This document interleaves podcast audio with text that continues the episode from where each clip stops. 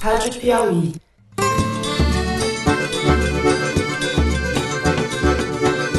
Olá, está no ar a 38ª edição do Foro de Teresina. Eu peço à senadora Cátia Abreu que me devolva a pasta.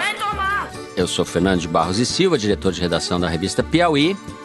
Sigo na boa companhia de José Roberto de Toledo, editor do site da Piauí.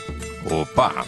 Nós apenas descrevemos na lei situações que podem acontecer em concreto que já seriam reputadas como caracterizadoras da legítima defesa.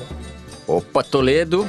E ela, que está de volta, a nossa Malu Gaspar. Oi, Malu. E aí, gente? Estávamos morrendo de saudade. Saudade, oh, Malu. Eu sei também, Saudade eu tava que com saudade de vocês. animado. É. É, foram feitos exames de imagem hoje e, e se detectou que realmente o abdômen do, do presidente teve uma evolução significativa. Bom, essa semana nós vamos abrir o trabalho com a animada, turbulenta votação para as presidências da Câmara e do Senado, onde foram eleitos, respectivamente, Rodrigo Maia e Davi Alcolumbre. Eu fiquei decorando esse nome para não errar. Ambos do DEM, antigo PFL. Antiga Arena. Antiga Arena. No segundo bloco, a gente vai falar do projeto Lei Anticrime do pacote do juiz Sérgio Moro para a segurança. E no terceiro bloco, a gente trata dos escândalos e intrigas do governo Bolsonaro. Bolsonaro que continua internado no hospital Albert Einstein. E o Toledo vai falar algumas coisas sobre isso. Vem com a gente.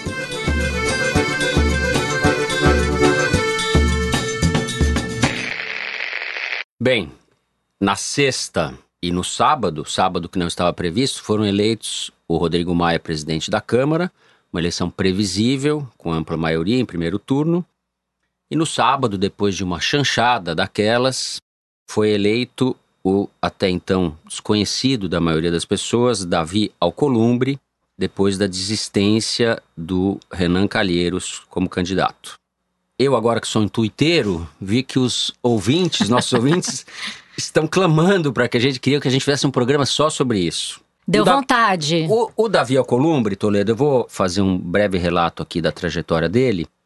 Ele se anuncia como candidato da renovação, mas ele entrou na política aos 23 anos, foi eleito vereador em 2000, depois teve três mandatos como deputado federal e em 2014 foi eleito senador, derrotando o afilhado do Sarney. Sarney, que é um dos caciques lá do Amapá. Ele Já- começou na política com o Sarney, hein? Pelas mãos do Sarney. É é. importante falar, porque. O único projeto exclusivo do Alcolumbre como deputado foi a mudança de nome do Aeroporto Internacional de Macapá, que passou a se chamar Aeroporto Internacional de Macapá, Alberto Alcolumbre. Coincidência. Depois de homenagear o tio Alberto, Coincidência. ele foi citado numa reportagem do Estadão como um dos parlamentares que usava a verba de gabinete de forma irregular. Ele abastecia o carro num posto da família Alcolumbre. Coincidência. Coincidência. Em 2014, ele escalou seu irmão Josiel como suplente para candidato ao Senado. Irmão Josiel, suplente Josiel de Davi. Alcolumbre. Alcolumbre. Outra coincidência. Outra coincidência. No site do Senado são registrados sete discursos do Davi Alcolumbre. Quer dizer, em todo o seu mandato, que começou em 2015, ele só falou sete vezes no microfone. Três foram pelo impeachment, um foi pedindo a pavimentação de uma estrada e o outro foi comemorando o aniversário de Macapá. Tá certo. Mas como presidente do Senado, ele não precisa fazer discurso, ele só precisa dizer sim, senhor, não, senhor. Sim, senhor, não, senhor. Ah, tá bom. Então tá bom. Então ele tá, tá adequado tá, para a tá. função. Isso. Ah. Esse é o candidato da renovação. O baixo clero vai ao paraíso, Toledo. O que, que você tem a dizer sobre a eleição do último fim de semana? Eu não tenho palavras para descrever o que todo mundo assistiu. As cenas eram muito mais eloquentes do que qualquer coisa que eu possa dizer aqui. Foi uma palhaçada, foi a coisa mais ridícula e ao mesmo tempo foi trágico. Foi talvez a maior tragédia que ocorreu no Senado desde que o pai do Collor matou outro senador. No meio do plenário, a bala. Collor, que aliás teve uma votação pífia nessa eleição para o Senado. Teve Candidato, três votos, contando que um foi dele, ele conseguiu dois eleitores. Né? Foi o menos votado de todos. Conseguiu ser menos votado do que o Ângelo Coronel. Bom, o Alcolumbre entrou lá por força do Onyx Lorenzoni, que foi o grande articulador da candidatura dele para derrotar o Renan. E ele só se elegeu porque ele foi o melhor anti-Renan no plenário. Do mesmo jeito que o Bolsonaro se elegeu porque foi o melhor anti-Lula, né? Logo, é muito menos mérito do desconhecido ou Columbre do que uma força para tentar derrotar um cacique tão estabelecido quanto o Renan. O Davi Alcolumbre foi eleito com 42 votos, ele precisava de 41, conseguiu maioria logo no primeiro turno. Só que 42 votos é maioria simples ali no Senado, né? O Rodrigo Maia foi eleito com 334 votos, que é mais do que a maioria constitucional. Ou seja, ele conseguiu um apoio muito mais amplo do que o Columbre. Com isso, ele passou a ser o cara que dita o ritmo das reformas e as prioridades, aquilo que vai entrar em pauta. E já começou na primeira entrevista dizendo: olha, prioridades são as reformas econômicas, a pauta de costumes fica em segundo lugar. E hoje, quarta-feira, quando a gente grava, o Bibiano, que é o ministro que ninguém sabe Bebiano. muito bem. Bebiano, desculpa. é, Bibi. O Bibi já deu uma entrevista dizendo: não, vai ser primeiro a pauta de Sim. econômica, Isso, depois a pauta de isso. costumes. Ou seja, tá vindo a reboque do Rodrigo Maia. Também na terça-feira aconteceu um fato muito interessante, simbólico e ao mesmo tempo que diz muito onde está o centro de poder. O líder do governo na Câmara, que também é um desconhecido, Major Vitor Hugo, ele convocou uma reunião dos líderes da base governista e não foi ninguém.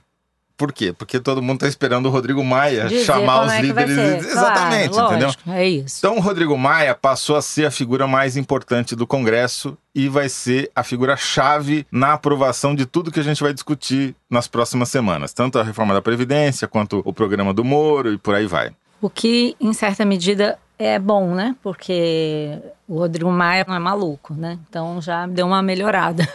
Mas tem dois aspectos da eleição do Senado que eu queria comentar, porque eu acho que eles podem vir a influir aí no ritmo das reformas e tal. Que são, um, a importância das redes sociais Sim. na eleição do Davi Alcolumbre. Foi muito claro para quem estava acompanhando ali a sessão do Senado, desde a sexta-feira, depois durante o, o dia todo de sábado. Eu fiquei viciada, não sei vocês, não conseguia fazer mais nada, a não ser aquele dia de sol e eu ali assistindo a TV Senado. E cada vez que dava um silêncio na TV Senado, eu ligava na internet para ver se tinha algum barulho que eu estava perdendo. Eu fiquei completamente Eu acho que você estava com síndrome de abstinência, não? Total. Você ficou uma semana sem trabalhar e daí Como diria a assim. Dilma, eu sou workaholic. Ela não consegue. Ela é totalmente workaholic. Mas aí é, foi muito impressionante a influência que as redes sociais tiveram sobre a eleição do presidente do Senado. Porque a gente viu, eu não sei vocês, mas eu tô lá nos zaps todos dessas redes bolsonaristas, muitas listas com telefones de senadores. Pressione o senador, mande zap para o senador. Então, eu imagino que essas listas tenham funcionado. As pessoas tenham mandado os zaps para os senadores pressionando. Jorge Cajuru, o senador Jorge Cajuru, fez uma enquete no site Que é a dele. coisa mais idiota Chegou a que alguém ponto. pode fazer, né? Chegou Chegou ao Exato. ponto de fazer uma enquete e perguntar para os eleitores em quem ele deveria votar. Como e ele se ia fossem os votar no eleitores dele que, que, que É, foram votar imagina, lá. né? ele, ele, Mas ele ia votar no esse rebufe e votou fenômeno no... tende a se repetir Sim, então nas por isso. reformas. Tem um fato importante. Flávio Bolsonaro, que não declarou voto na primeira rodada de votação, quando apareceram os incríveis 82 votos na urna, quando você só tem 81 senadores. Nessa primeira rodada, ele não declarou voto. E depois houve uma avalanche nas redes sociais, um cacete que deram nele, como que ele não declarou voto, porque naquela rodada, quem não estava declarando voto estava votando no Renan. Primeiro ele falou: não declarei voto porque sou filho do presidente da República, não pega bem, pareceria uma interferência. Não quer dizer que então ele não pode fazer mais nada, porque ele é senador, mas ele é filho do presidente da República. Então, meio esquisito esse argumento. As, redes sociais foram pra cima dele e ele acabou declarando voto no Davi Alcolumbre. E por isso o Renan Que dizem desistiu. que foi por isso, né? causa que o Renan, é, o Renan estava confiante que ele, Flávio, votaria no Renan. E eu acho então, as redes sociais podem influir nas pautas do Congresso, embora eu acho que com o Rodrigo Maia a coisa venha a ter um ritmo mais parecido com o que a gente está acostumado no Congresso, né? Tem rito, tem votação, tem discussão com os líderes, não é uma coisa assim, tipo, redes sociais, pessoas, o que vocês querem, não é plebiscitário o negócio, né? Existe um rito legislativo. E eu acho que a tendência é o Rodrigo Maia privilegiar isso. Que não quer dizer que deputados e senadores não venham a se sentir pressionados É, pelas redes um- sociais. o, o Rodrigo Maia, no discurso dele, quando ganhou, é incrível eu ter que falar isso, mas eu vou ter que falar isso. Ele pareceu um estadista diante do que a gente estava vendo e do que a gente viu depois no Senado. Ele convocou os governadores, falou da importância do diálogo com a oposição, falou isso da pauta econômica. Ele realmente fez um discurso temperado. Ele é, é assim, né? A gente fez um perfil com, dele. Com a coisa do governo. Ele é muito responsável Fora o negócio do choro caso. dele, ele tá. Que choro bem. você tá falando? Lá atrás, aquele choro? Não, não, ele, ele, ele chorou, ele chorou no discurso. De chorou novo? Citou, ele quando, sempre quando, chora, então. Quando, né, meu Deus do céu? Só para esclarecer aqui, o Rodrigo Maia chorou mais uma vez. E ele mesmo reconheceu que ele estava chorando pela enésima vez e explicou. Vocês sabem, quando eu falo do meu pai, nem terminou a frase, porque daí chorou de novo. Porque, evidentemente, ele, é uma pessoa insegura, uma personalidade claudicante e tal, e ele aumentou de tamanho nesse episódio. Em contraste com o Senado, ainda por cima, que fez um papelão. Aliás, eu acho que a gente não deve deixar de falar do comportamento lamentável, para não dizer abjeto, do senador Renan Calheiros nesse episódio todo, né, Malu? Sim, isso tem até a ver com outro aspecto que eu estava para comentar, que é o ocaso dos caciques, que a Dora uhum. Kramer chamou de ocaso dos caciques. Foi uma coluna que ela escreveu dizendo que o Renan, assim como outros caciques no passado, Jader Barbalho, ACM, esses grandes caciques do Senado, estava enfrentando seu ocaso, que talvez a eleição do Davi Alcolumbre representasse um fenômeno mais geral. Dora Kramer, Dora pra, Kramer para as novas gerações, Veja. jornalista, colunista da Veja. Isso, pelo jeito ela pegou no nervo exposto ali do Renan, porque ele ficou tão nervoso que ele saiu falando baixarias no Twitter, achando que sabe fazer rede social, não sabe. Bom, depois né? ele mesmo apagou de tão apagou. Prova de que ele não sabe fazer. Mas olha que incrível, ele apagou, depois ele mudou uma palavra, retuitou a baixaria e depois apagou de novo, deixou no Facebook, quer dizer, ele tem um problema com as senhas, com os sites, ele, ele não sabe mexer um livro chamado Democracia Digital, ou seja, Ai, é, não foi ele que escreveu, né? Não, é uma total baixaria, uma total falta de postura. Pessoas, acho que hoje não têm noção dos seus lugares, da sua postura, do seu papel institucional. Atacou a jornalista mas deixou exposto ali que realmente ela pisou no calo dele, né? Porque, de fato, existe um movimento de renovação. Não estou fazendo julgamento se é bom ou ruim, mas estão mudando os critérios pelos quais os senadores se elegem, as reformas vão ser votadas. Isso é todo um processo que decorre do que a gente viu na eleição e que a gente vai Agora, é, ver como se desenrola, né? Uma parte importante disso vai ser como vai se desenrolar esse caso dentro do Senado porque já foi oferecida denúncia contra ele, ou pelo menos tem senador dizendo que vai oferecer denúncia contra ele na Comissão de Ética do Senado, uhum. por conta desse post Sim, contra. completamente machista. E aí sexista. a gente vai ver se é. o espírito de corpo do Senado continua prevalecendo, que é o que sempre acontece em casos como esse, ou se há de fato uma mudança em curso. Eu não e, acredito e, que e... vá acontecer alguma coisa, mas de qualquer maneira expõe esse aspecto antiquado, é, grosseiro do Renan. Eu acho Isso que é um machismo exposto. truculento, cafajeste mesmo, né? É, a gente não vamos, não vamos poupar a palavra. Ele é um, fez inveja ao Jesse Valadão. E eu tenho dúvida até que ponto ele vai fazer oposição a esse governo, porque vamos lembrar que o filho dele é governador de Alagoas.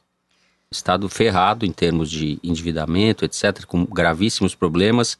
Vamos ver como é que ele vai se comportar como Bom, senador. ele é vingativo, né? Então é capaz que ele tente pisar no calo aqui ali. Vai depender da posição que ele, ele for é vingativo, ocupar. mas não tem convicção nenhuma. Ele divulgou um vídeo na véspera da eleição você, eu vi, viram? o novo e o velho. O velho Renan e o novo Renan. O velho Renan era mais estatista, o novo é mais liberal. Ou seja, era um vídeo que ele se autocondenava de maneira involuntária, assim, expunha todo pragmatismo sem, sem nenhum pudor, assim, sem nenhum valor, sem nenhuma convicção. É, eu tendo a Taquadora. Ele tá em franca decadência. Acho que daqui para frente ele deve ter menos e menos poder, porque para conseguir, para chegar onde ele chegou, tentando ali se eleger ele fez trapaças. O choro da Simone Tebet, quando o Davi Alcolumbre ganhou, assim, aquele choro de alívio, mostra o que ela deve ter sofrido ali no processo de disputa no PMDB. O Renan joga pesado, joga sujo. É incrível que ele tenha reclamado de regimento, de Supremo Tribunal Federal, porque poucas pessoas respeitaram o Supremo Tribunal Federal mais do que ele. Lembra do Marco Aurélio de Mello, que deu uma liminar, afastando ele da presidência do Senado. Ele ficou dentro de casa, disse que não ia se afastar, desrespeitou uma ordem do Supremo Regimento atropelou várias vezes em relação ao voto secreto. Eu vi quando o Delcídio teve a prisão decretada, era para ser voto secreto, votou e determinou que devia ser voto aberto. Então, ele não pode falar sobre isso. Ele foi vítima do próprio veneno. E agora vai enfrentar a decadência que ele mesmo procurou, né? Ele mesmo buscou, né? É isto. Toledo, é isso? É isto.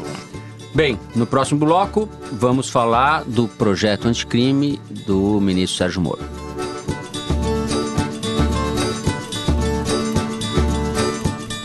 Bom, na última segunda-feira, nem bem a gente se recuperava do impacto da eleição do Senado, o ministro Sérgio Moro apresentou o projeto de lei anticrime para submetê-lo ao Congresso. É um projeto muito amplo, com vários pontos. Alguns deles que eu destaco. Projeto obriga, exige, determina o cumprimento da pena de prisão imediatamente à condenação em segunda instância. Por enquanto não tem legislação a respeito disso, só tem a interpretação do STF, né? Seria uma mudança, uma consolidação disso. Torna crime o caixa 2, será crime arrecadar, manter, movimentar, utilizar valores que não tenham sido declarados à Justiça Eleitoral. Amplia o conceito de organizações criminosas, amplia, além disso, de um para três anos o prazo de permanência de líderes dessas organizações em presídios federais de segurança máxima. E nesse trecho ele cita o PCC e o Comando Vermelho. E prevê também que decisões do tribunal do júri sejam cumpridas imediatamente, especialmente no caso de assassinatos. Hoje em dia é possível que o réu, mesmo condenado, recorra em liberdade da decisão do tribunal do júri. A medida, no entanto, que me chama mais atenção e que eu acho a mais preocupante, a gente pode falar de omissões desse projeto, mas a medida que eu acho mais preocupante, o texto amplia os critérios de legítima defesa dos policiais permitindo que os juízes possam reduzir a metade ou não aplicar a pena a esses policiais se eles matarem pessoas, abre aspas, se o excesso decorrer de excusável medo, surpresa ou violenta emoção, fecha aspas.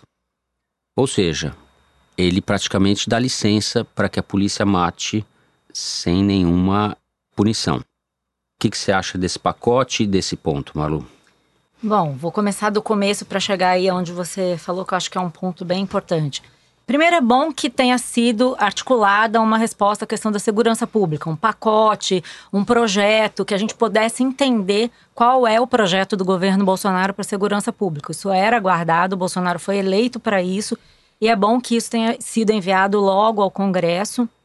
O pacote é muito amplo, então tem coisas que são positivas e outras que são outros pontos que são muito preocupantes. E só pela reação você já vê mais ou menos onde que funcionaria e onde que não funcionaria. Então, por exemplo, governadores apoiam na questão do crime organizado, juízes e promotores foram amplamente favoráveis ao pacote, já advogados, criminalistas e entidades ligadas à segurança pública criticaram. E não estranho que isso tenha a ver um pouco com a divisão que aconteceu na sociedade diante da Lava Jato. Advogados criminalistas costumam questionar a Lava Jato para separar o que eu acho que é positivo do que eu acho que é preocupante, acho que, assim, no geral, os pontos positivos são os que dizem respeito ao combate à corrupção. Caixa 2, uhum. a questão do regime fechado para crimes de corrupção. Tem coisas ali que eu acho que são interessantes e é necessário você discutir. Até mesmo a segunda instância, que vai ser polêmico. Eu vi a coletiva do Sérgio Moro logo depois de apresentar o projeto para os governadores. E ele meio que tratou isso como se fosse uma questão menor. Ah, essa questão da segunda instância, já existe uma tendência no Supremo e tal, mas isso não é certo, assim. Já existem manifestações aí nos bastidores dos ministros do Supremo que disseram que vai ter restrição, por exemplo, que vão ser debatidos no Supremo, que se aprova restrição para progressão de regime prisional, de fechado para semiaberto, tem vários ministros que se opõem à prisão de condenados em segundo grau, a questão da legítima defesa para os policiais e também gravação das conversas de advogados com os chefes do crime organizado nos parlatórios. Então, é assim, o Sérgio Moro está buscando retratar esse pacote como se fosse uma coisa assim. Ele falou isso várias vezes na manifestação dele. Nós só estamos dando nome às coisas, esclarecendo determinados critérios, então não é necessário, por exemplo, mandar uma proposta de emenda constitucional em determinados casos. É, mais ou menos, né? Eu acho que o que, o que é visível nesse pacote é que o Sérgio Moro está aproveitando um momento de grande popularidade, de grande clamor por medidas que possam reduzir a criminalidade e colocando dentro de um projeto coisas que ele acha que respondem à agenda do Bolsonaro. Interessante notar que não tem aqui, por exemplo, a redução da maioridade penal. Algumas coisas ele deixou de fora, não sei se num cálculo ou por não acreditar realmente que sejam aprováveis. E aí, antes de chegar no excludente de ilicitude, é lamentável, várias críticas foram feitas sobre isso, que ele não tenha incluído pontos que são importantes na questão da segurança pública, que dizem respeito à execução das investigações, integração das polícias, a gestão das investigações. Ele só tratou ali pontos que dizem respeito à atividade do juiz, do promotor, tem um pouco a ver com a mentalidade dele mesmo, com a experiência com a dele. dele. Até um, o Renato Sérgio de Lima, do Fórum de Segurança Pública, com quem eu conversei antes de fazer o programa, falou assim: ah, um projeto de juiz, com a cabeça de juiz. Quer dizer, tem várias questões que dizem respeito às investigações que não estão contempladas aqui e que poderiam ser atacadas, porque no dia a dia, quem investiga crime, quem prende criminoso é a polícia. Você precisa de um sistema de inteligência mais organizado e nada disso foi contemplado. Também uma coisa que não está claro como é que vai acontecer, Moro diz que vai lidar com isso, é a questão prisional. Quando você torna os regimes de cumprimento de pena mais duros, você vai botar mais gente nos presídios, alimentando a atividade das facções criminosas. Por isso que o programa não faz sentido. Por quê? Como é que você vai combater o crime organizado cuja origem de organização está dentro dos presídios? O Brasil tem a terceira maior população carcerária do mundo. Uhum. Entre 725 e 750 mil, dependendo da fonte oficial, porque são tantos que eles nem se entendem de quantos presos tem. É maior do que a população de nove capitais brasileiras. É maior do que a população de Macapá, do Alcolumbre, de Florianópolis. Enfim, é uhum. uma imensidão de gente. Aí você vai fazer um programa que vai dar direito de matar para a polícia que mais mata no mundo. A polícia brasileira mata 14 pessoas por dia. 5 mil por ano. E crescendo. Cada ano mata mais. E não é por isso que a criminalidade está diminuindo ou a violência está diminuindo. Está aumentando. Então, o cara vai poder agora alegar que ele sofreu um susto. Não, violenta eu matei emoção. o cara porque eu tomei um susto. Matei o cara porque eu tava uma violenta emoção. Ódio é violenta emoção. É Quem absolutamente é inacreditável é os termos dessa lei. Uhum. É absurdo. É absurdo está dizendo para o cara que já mata mais do que qualquer pessoa no mundo que ele pode matar mais. Tem caso todo dia. Tem uns meninos agora na favela Palmeirinha foram mortos domingo porque estavam de bicicleta e a hora que viram a polícia fugiram. Mataram o menino. Quer dizer, é isso é, que nós queremos? E, e daí eu, você vai botar eu... mais gente na cadeia para fortalecer as organizações criminosas, que, aliás, ele reconheceu botando o nome delas na lei, que é uma coisa inédita. Talvez ele tenha se inspirado no código italiano. É uma coisa que italiana, diz, é uma inspiração fala, italiana. Que organizações criminosas de tipo mafioso, mesmo na Itália, eles não nominam a Cosa Nostra. E aqui ele nominou o PCC, ele nominou todas as organizações que, de alguma maneira, vai estar na lei que essas organizações existem e são reconhecidas pelo Estado. Quer dizer, deu status para os bandidos. Uhum. Eu acrescentaria que, além da gente ter a terceira população carcerária do mundo, quase 750 mil presos. Segundo os dados do Conselho Nacional de Justiça, CNJ, cerca de 40% desses presos são provisórios, ou seja, não foram condenados, em torno de 300 mil presos. Você sabe que isso tem um debate, né? Assim, não existe um dado concreto, então muita gente diz que a maior parte desses presos foram condenados em primeira instância, não em segunda, e por isso são chamados provisórios, né? Bom, Esse em primeira instância é meio... não podia estar preso. Podia, condenado. Sim. Não. Se ele não estiver tivesse... recorrendo, ele foi condenado. Não. Foi se ele não recorreu, que todo mundo recorre, mas eles estão presos porque foi decretada a prisão, a prisão provisória. É. Justamente que é o que coloca em discussão a necessidade de você ter uma lei que obrigue a execução a partir da segunda instância. Porque você já tem isso a partir uhum. da primeira instância, se o juiz decretar a prisão provisória. Então, também é uma contradição. Esse negócio do júri é muito sério. Porque o júri, a gente sabe, é um tribunal que condena alguém para cadeia e não explica o motivo. Porque são seus pares que os condenaram, não é um juiz. Então não tem lá explicando na sentença, não, o cara foi condenado porque fez isso. Não, ele foi condenado à prisão, ponto. E é um tribunal que a gente sabe que é extremamente volátil. Ele depende da opinião pública e depende das pressões locais. Por exemplo, durante muitos anos no Brasil, o tribunal do júri cansou de absolver homens que mataram suas mulheres alegando que era defesa da honra. É emoção, e... violenta emoção. Pois é, criou inclusive uma jurisprudência que não tinha amparo na lei. Você reforçar o poder do júri nesses casos, para mim, é um retrocesso, não um avanço. É, o problema é que existem infindáveis recursos, né? Acho que isso é uma questão que ele quis atacar. E aí a gente não sabe como é que isso vai se desenrolar na prática. Eu entendo que existiu uma tentativa de responder a essa necessidade da população de enfrentar a questão de segurança pública. E acho que pode ser uma boa oportunidade para se debater esses pontos que estão pairando aí na sociedade e que ninguém discute. Inclusive, essa questão do excludente de licitude, que nem está sendo chamado assim na lei, mas que na prática é, é você o... regulamentar.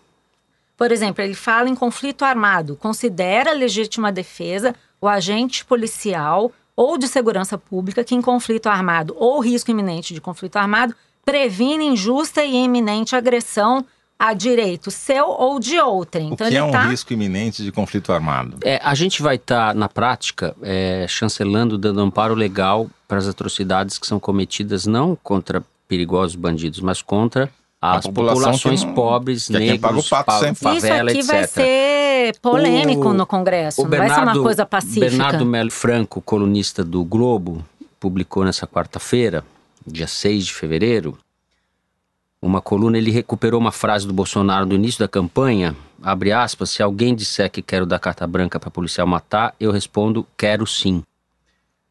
Ele levanta essa frase para contrapor a frase do Moro de que o projeto não é, não o Moro é diz não é licença para matar. matar. Já pe... tem e vai ter mais. Vai ter Eu mais. Acho que tudo depende. A questão desse projeto o é a Moro sinalização. Quer fugir da, da, do carimbo de Charles Bronson, mas ele está fazendo um papel de Charles Bronson. Mas olha só, nesse, o que, que eu acho que acontece, já na prática hoje, os policiais, eles não são condenados porque eles mataram um bandido. Se eles falarem a questão do auto de resistência, por exemplo, é isso, né? Quando eles registram que então, é, a gente justamente já tem uma resistem. situação, a gente já tem uma situação suficientemente grave e de descontrole Não, quase da esse polícia. Esse é o negócio. É. Existe uma sinalização hoje? de que isso aqui vai passar a ser menos... regulamentado. Isso é que é o problema, porque Mas na é prática pior, já se exerce. Porque hoje, né? mal ou bem, o cara pode não ser condenado, mas ele é afastado da função, o comandante do batalhão cai, como aconteceu em São Paulo. Agora. Não, mas isso não muda. O projeto não muda Sim, isso. Mas... A questão que eu acho que é importante é a sinalização. Sim, mas justamente a, sinalização que está passando Você pra... vai poder ter julgamento, pros... ah, né? Sim, mas você está passando para os policiais e para os comandantes dos policiais. O quê? Você fala, liberou geral. É isso que está passando. Então o que, que você acha que vai aumentar? Vai diminuir o número de mortes por policiais ou vai aumentar?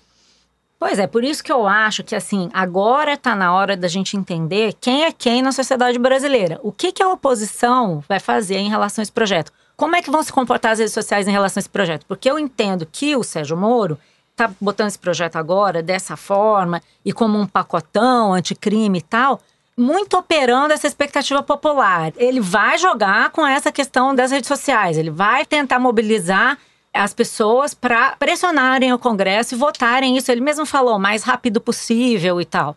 E nas redes sociais eu já tenho visto umas manifestações completamente fora de propósito na seguinte linha: se você é a favor do pacote, você é uma pessoa de bem. Se você é contra o pacote, você é um bandido. Como foi a campanha eleitoral? Então, exato, exatamente exato. isso. É a, a, famosa questão da narrativa. Vai se operar essa questão do pacote do Moro como uma questão de narrativa. E aí é que a gente vai ver como é que vão se comportar as forças políticas no Brasil. Isso aqui é uma boa oportunidade para a sociedade se mobilizar em relação a temas que se considerem importantes. A gente está diante de um sistema democrático. O governo foi eleito para fazer o que eles estão fazendo. Eu quero saber quem é que vai estar tá no Congresso defendendo que se melhore isso, que mude o que tem que ser mudado, entendeu? Eu acho que é uma boa oportunidade para a gente ver. É, nós vamos é testar. Vai... Não vamos botar no colo da oposição o papel de melhorar uma legislação proposta pelo governo. Mas eles estão fazendo o que eles se propuseram a fazer.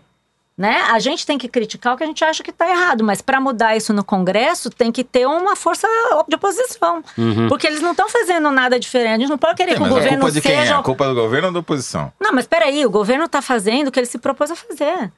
Eles estão fazendo exatamente o que eles prometeram sim, que eles iam fazer. Mas o fato deles estarem fazendo o que se propuseram a fazer a não, não, não torna isso uma coisa boa. Não, mas a gente não pode esperar que eles sejam diferentes. Não é uma questão de culpa. Não, eu posso. Porque eu isso aqui para eles esperar é que alguém melhore.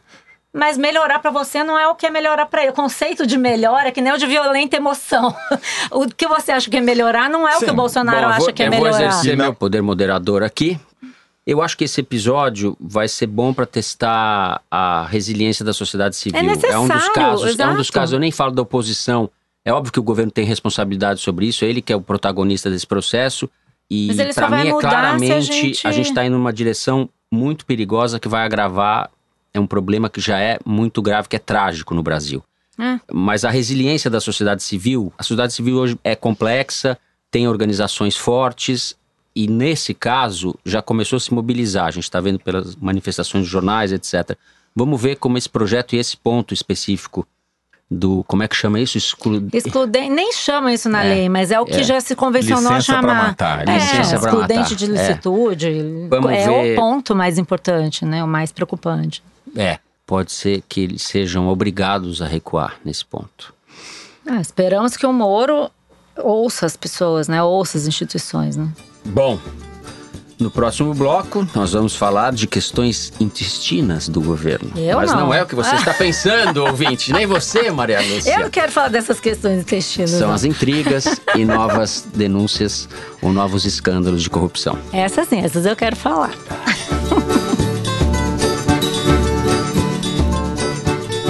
Muito bem. É, o governo tem pouco mais de um mês de duração, mas os escândalos vão se acumulando. Nessa semana, a Folha de São Paulo publicou uma reportagem trazia evidências de que o ministro do Turismo do governo Bolsonaro, Marcelo Álvaro Antônio, ele tem três nomes, Marcelo, Álvaro e Antônio, E vários partidos no currículo. e vários partidos no currículo. Embora o ministro seja do patrocinou PSL. um esquema de candidaturas laranjas em Minas. Ele usou quatro candidatas mulheres para direcionar verbas públicas da campanha para empresas ligadas a seus assessores. Ou seja, ele usou o dinheiro que vinha do partido, que recebia do fundo partidário, para patrocinar falsas candidaturas E e, tinha que receber o cumprir dinheiro a de cota, volta. né? Tinha que cumprir a cota das mulheres e por tinha que Exato. mandar o dinheiro, daí essas mulheres, embora tenham recebido quantias significativas, somadas tiveram menos de 2 mil votos, o que é um claro É um indicador né? de que era um laranjal. mais um. Mais um. Esse governo tá bem. O governo está reagindo, o ministro disse que é fake news, que é distorcido, etc., mas é dentro da própria base parlamentar do governo, já tem gente defendendo o afastamento do senhor Marcelo Álvaro Antônio. Toledo, Bom, além das evidências que a reportagem da Folha coletou de moto próprio, quer dizer, foi a, a Minas Gerais, entrevistou as pessoas, levantou todos os dados, fez um belo trabalho de investigação, de jornalismo de dados e jornalismo de pé no chão.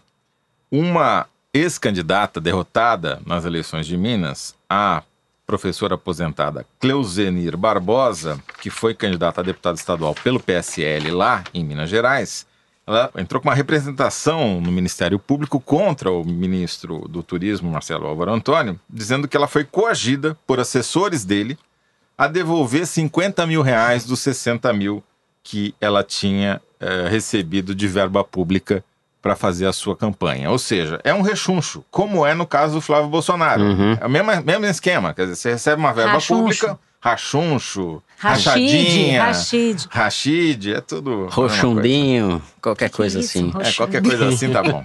Desde que reparta cinco reais pra mim e um pra você, tá bom. É assim que as coisas funcionam. Sendo que a Cleusevi teve muito mais voto do que as laranjas, né? Pois é, ela acreditou, ela ela, achou era que uma era de candidata verdade. de verdade, Ela né? era de verdade. Então, as outras nem reclamaram, né? o que é mais um indício. Isso mostra que a nova política não tem nada de nova, ela é absolutamente velha. O Marcelo Álvaro Antônio, apesar de ser mais novo do que todos nós aqui nessa. Até da Maria Lúcia, Até mais que a novo que a Maria Lúcia, o que é difícil. Teria sempre 20 anos. Sempre, que é uma criança, ele já foi do PRP, do Ele tem MDB, 24? do PR e agora tá no PSL. É, ele foi presidente do PSL no estado, não é isso? E, é, por isso e que foi ele, o ele controlava o caixa. Exatamente. Quer dizer, do mesmo jeito que o Bivar foi o cara é que mais recebeu nova dinheiro. política, né? Acho bem renovação. Isso é uma coisa bem diferente que foi implementada nas eleições Não mineiras. mudou nada, mudaram os nomes. Ah, antigamente mudavam os nomes e mantinham-se os sobrenomes. Agora alguns sobrenomes estão caindo em desuso, mas as práticas são exatamente as mesmas. Só que é uma prática de baixo clero, porque é um roubo com poucas casas decimais. Severino Ainda. Cavalcante. Por enquanto, né? Ainda. Método Severino Cavalcante. Esse governo é um governo de Severinos Cavalcantes. É a segunda de zilada política do governo. O primeiro foi João Willis, a segunda é a Cleusenir. Exato. Foi para Portugal fugindo das ameaças, né? Ela Agora, Malu, disse. você consegue me explicar? Porque eu, eu confesso que eu já não entendo Hum. mais. Onde é que está a investigação do Flávio Bolsonaro? Vai ter investigação do Flávio Bolsonaro? Bom, vai saber, né? Eu acho que, assim, é bem evidente o que aconteceu nos últimos dias que foi uma tentativa de abafar o caso, né? Total. Tá bem claro isso, né? Tava essa investigação na Procuradoria do Estado com o Eduardo Gussen, que é o procurador, e aí foi remetido esse processo a uma espécie de um, uma câmara de crime, não sei como é que se chama, que por sua vez distribuiu a esse promotor chamado Cláudio Calo. Tudo isso dentro do MP estadual e essa mudança teve origem na seguinte argumentação: agora como teve essa decisão do STF de que vai para o Ministério Público, então o Gussen, que só investiga casos contra autoridades, tipo deputado estadual, secretário de Estado e tal, não deveria mais ficar com o caso. Caiu na mão desse Cláudio Calo, que é um promotor que curte o Bolsonaro no Twitter, reproduz, Retuita. retuita o Bolsonaro, e mais grave do que isso, admitiu ontem, ao se declarar suspeito, que se reuniu com Flávio Bolsonaro no dia 30 de novembro no Ministério Público. Claro que ninguém falou do caso Queiroz. Imagina se alguém ia falar do caso Imagina. Queiroz. O que, que é isso? Ninguém Imagina. sabia que existia. Não, que imagina, só já tinha sido demitido Queiroz, a mulher do Queiroz, a filha do Queiroz, todo mundo sumindo do mapa. A investigação estava em curso. É, não, mas aí ele se encontra com esse Cláudio Calo e por mágica o processo é distribuído para o Cláudio Calo. Vem essa imprensa golpista, mentirosa, esses fake news e divulgam esse negócio. Ó, que, co- vê que com injustiça, Toledo. que até coisa o- horrorosa. E até o Moro fala, particularmente, não sei se essa matéria é totalmente consistente. É, papelão. Eu acho que ele falou papelão. isso do, do Marcelo Antônio, É, pelo que eu vi. Sim, do Do Marcelo, Marcelo Antônio. Antônio. É, não É, falou não do foi do Flávio. Flávio Bolsonaro, Não, exato. desculpa, tô, tô misturando laranjais É, aqui. laranja- os é laranjas que o PSL estão podia mudar o nome para Abracitros, né? Que é a Associação Brasileira de Partido Citricultura. Social dos Laranjas, É. que tal? Citricultores Unidos jamais serão vencidos. Mas enfim, E- isso aqui é uma questão que está pendente. Vamos ver quem vai ser o próximo promotor e tal. Porém, existe uma outra investigação surgindo sobre o Flávio Bolsonaro, essa na PGR, com Raquel Doge e Raquel Branquinho, as duas Ra Raquéis, e que me parece ter um fundamento que não tem nada a ver com Queiroz, que é em relação a operações com imóveis efetuadas pelo próprio Flávio Bolsonaro. Tem essa investigação surgindo que diz respeito a operações de venda, é, eles chamam operação de venda relâmpago de imóveis realizada no Rio de Janeiro. Essa também foi uma denúncia feita pela Folha de São Paulo no dia 23 de janeiro. Ao longo do ano de 2011, dois americanos venderam apartamentos para o Flávio Bolsonaro em Ipanema por um preço menor do que o que eles haviam comprado, no momento em que os imóveis no Rio de Janeiro estavam valorizando. Em 2014, o Flávio vendeu esses imóveis pelo triplo do preço para outro americano. E, curiosamente, o corretor que trabalhou nessas operações está sendo investigado por golpes e tal. Uma história muito esquisita, que tem cheiro de lavagem de dinheiro com operação de imóveis. Essa aí não tem nada a ver com Queiroz, não tem nada a ver com perseguição de fake news. É uma outra investigação que está aparecendo na PGR, a quem cabe investigar senadores da República. Não são laranjas, são oranges. É, Orange, é. Oranges. Oranges. Orange. Então, gente, voltei com áudios de zap. Pelo seguinte, depois que a gente gravou essa passagem aí do programa, a PGR, Procuradoria Geral da República, remeteu para a primeira instância, ou seja, para o Ministério Público Federal aqui no Rio, a investigação sobre esses fatos aí, as transações com imóveis, porque eles aconteceram antes de o Flávio Bolsonaro se tornar senador. Então, pela nova compreensão a respeito do foro privilegiado, não cabe mais à PGR investigar esses fatos, porque eles têm origem em um outro momento. Abração. Em relação ao ministro do Turismo, eu queria lembrar que o Hamilton Mourão, nosso vice-presidente, que está bem saidinho, ele disse que qualquer denúncia tem que ser apurada, se for verdadeiro é grave. Parece cada vez mais evidente que é verdadeiro. O Mourão está acumulando incômodos e, e arestas aí com a família Bolsonaro. Muito importante. A situação de saúde do Bolsonaro está longe de ser confortável. O cara passou por mais uma cirurgia para retirada da colostomia. A cirurgia durou sete horas, foi muito mais complicada do que os médicos planejavam. Tiveram que mudar a técnica no meio, tiveram que retirar mais um pedaço do intestino. Depois, no pós-operatório, montaram um teatro ali no hospital para dizer que o Bolsonaro ia exercer a presidência e ele não exerceu, não está podendo nem falar, tomou uma dura dos médicos. Ele teve, infelizmente, uma recuperação ruim, teve febre, precisou fazer uma punção, ou seja, perfurar novamente a cavidade abdominal para retirar pus de dentro, porque não se sabia se são bactérias que causam uma infecção que provoca uma febre. Está precisando tomar antibiótico na veia, por isso a saída do hospital foi adiada por mais sete dias. Ou seja, é uma situação delicada de saúde. O Bolsonaro já não tinha protagonismo no seu próprio governo e agora chegou numa situação em que o ministro da Economia e o vice-presidente da República são obrigados a dar declarações dizendo que ah, não, essa decisão sobre a Previdência, quem vai tomar é o Bolsonaro. Uhum. Para dizer que o presidente manda. O que em si já tem um efeito oposto, porque ninguém precisa dizer que o presidente manda. Todo mundo sabe que o presidente manda, ele foi eleito para isso. Se alguém vai lá e diz, especialmente o cara que é o segundo lenço acessório, diz ele é que manda, o efeito é o contrário da declaração.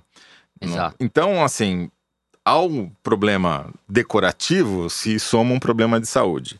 E as pessoas estão percebendo. A agenda do Mourão, nesta quarta-feira, que a gente grava o programa, tá coalhada de compromissos. É, não cabe, é, é compromisso a cada meia hora, 15 minutos. E tem de tudo. Tem desde general, mais de um, ex-comandante do Exército, até o cara que cuida da grana do Exército, até a presidente da Exxon no Brasil, até um candidato a deputado que não se reelegeu pelo PSL do Rio Grande do Sul. Então, o Mourão virou um foco de poder. É inegável isso. E será sempre, né? Dada a importância que os militares têm no governo. Difícil você tirar do Mourão esse papel, porque ele assumiu esse papel. Agora, como é que você vai fazer?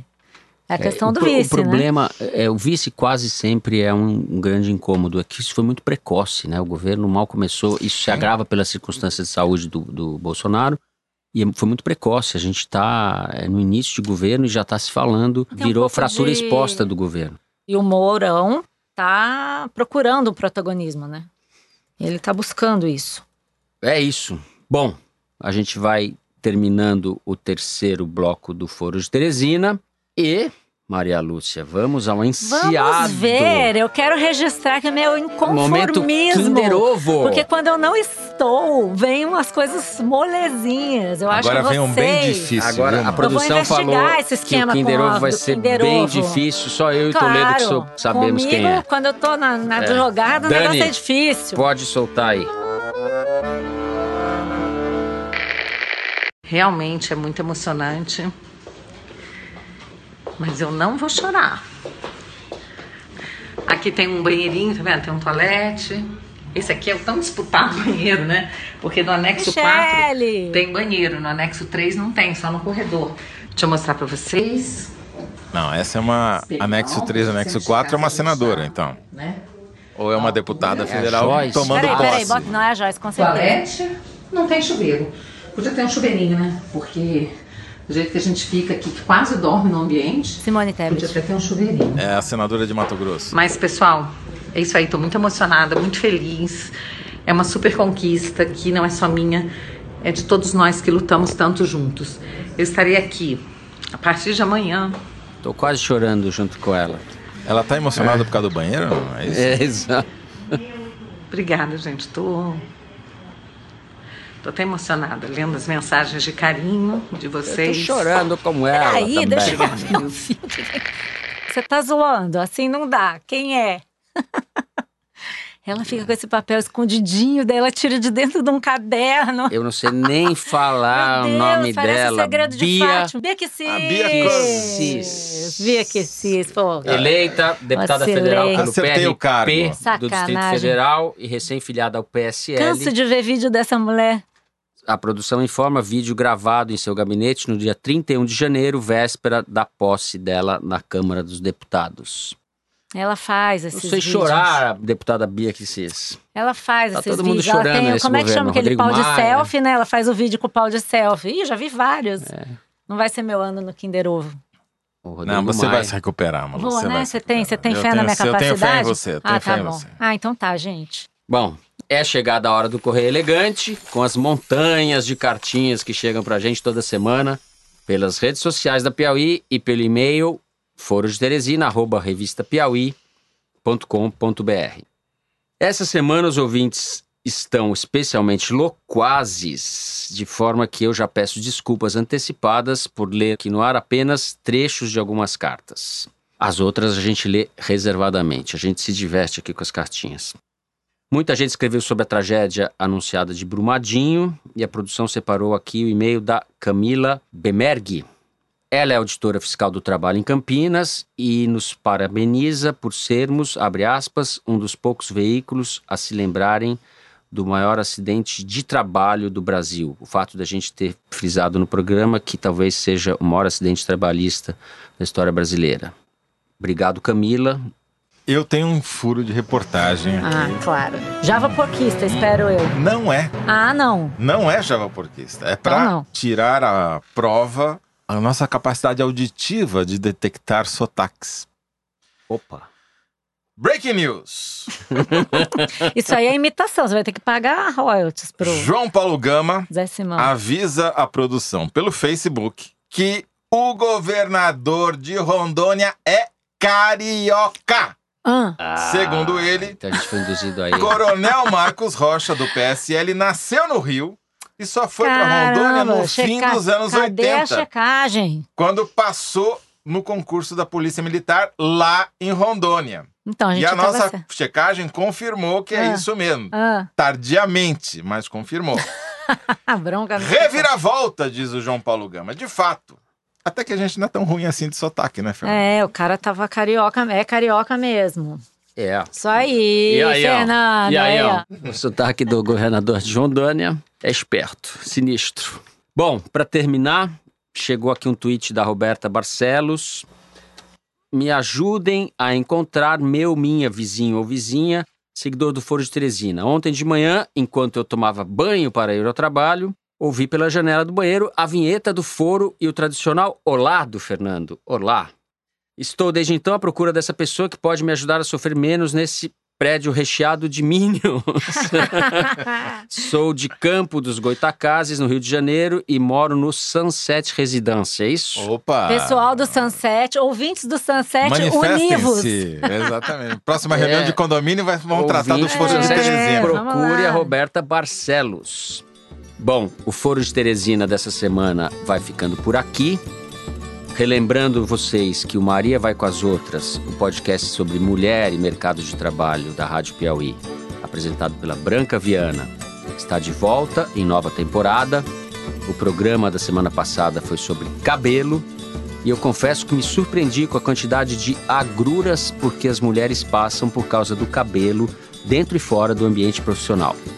Na segunda que vem já tem episódio novo do Maria sobre gordura e magreza. Assina logo para não perder. Tá muito legal. A direção do foro é da Paula Scarpim. Nossa produção é da Luísa Miguez, do Luiz de Maza e da Mari Faria. Nós gravamos no estúdio Rastro com o Dani Di no áudio. Quem nos edita é a Mari Romano e a mixagem e finalização são do João Jabassi, que também repaginou nossa música tema, música composta pelos piauienses Vânia Salles e Beto Boreno. A responsável pela coordenação digital do foro é a Kelly Moraes. Até a semana que vem, Maria Lúcia. Talvez você acerte o Kinder Ovo na semana que vem. Nunca, nunca mais, nunca acertarei. Dependendo desses sabotadores, conspiradores contra mim. Mas eles vão, ver, eu vou dar um jeito. Eu- Eu sou que nem Renan. Tchau, gente. Até a próxima. Toledo, obrigado. Até semana que vem. Até a semana que vem. E devo dizer aos javaporquistas que o Javaporco foi mencionado nesse programa, mas ele vai ser editado e vocês não vão ouvir a menção que, Que foi isso? feita. Fui censurado.